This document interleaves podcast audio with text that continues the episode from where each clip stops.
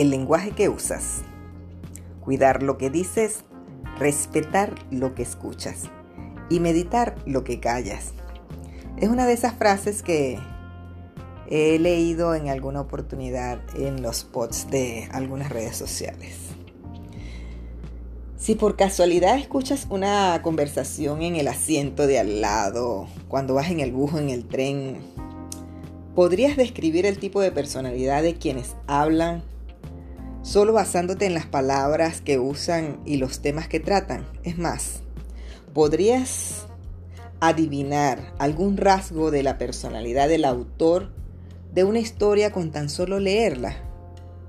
Pues resulta que las palabras pueden revelar más de lo que tratamos de decir cuando las utilizamos.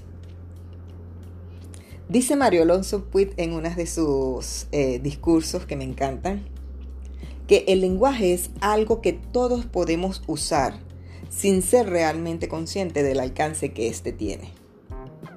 ¿Sí? Las palabras reflejan lo que expresamos. Son procesos mentales. Y si nosotros entendiéramos que el lenguaje tiene una cualidad energética, nosotros nos tomaríamos más en serio las palabras que usamos, las expresiones que utilizamos para definir las cosas o para definirnos a nosotros mismos.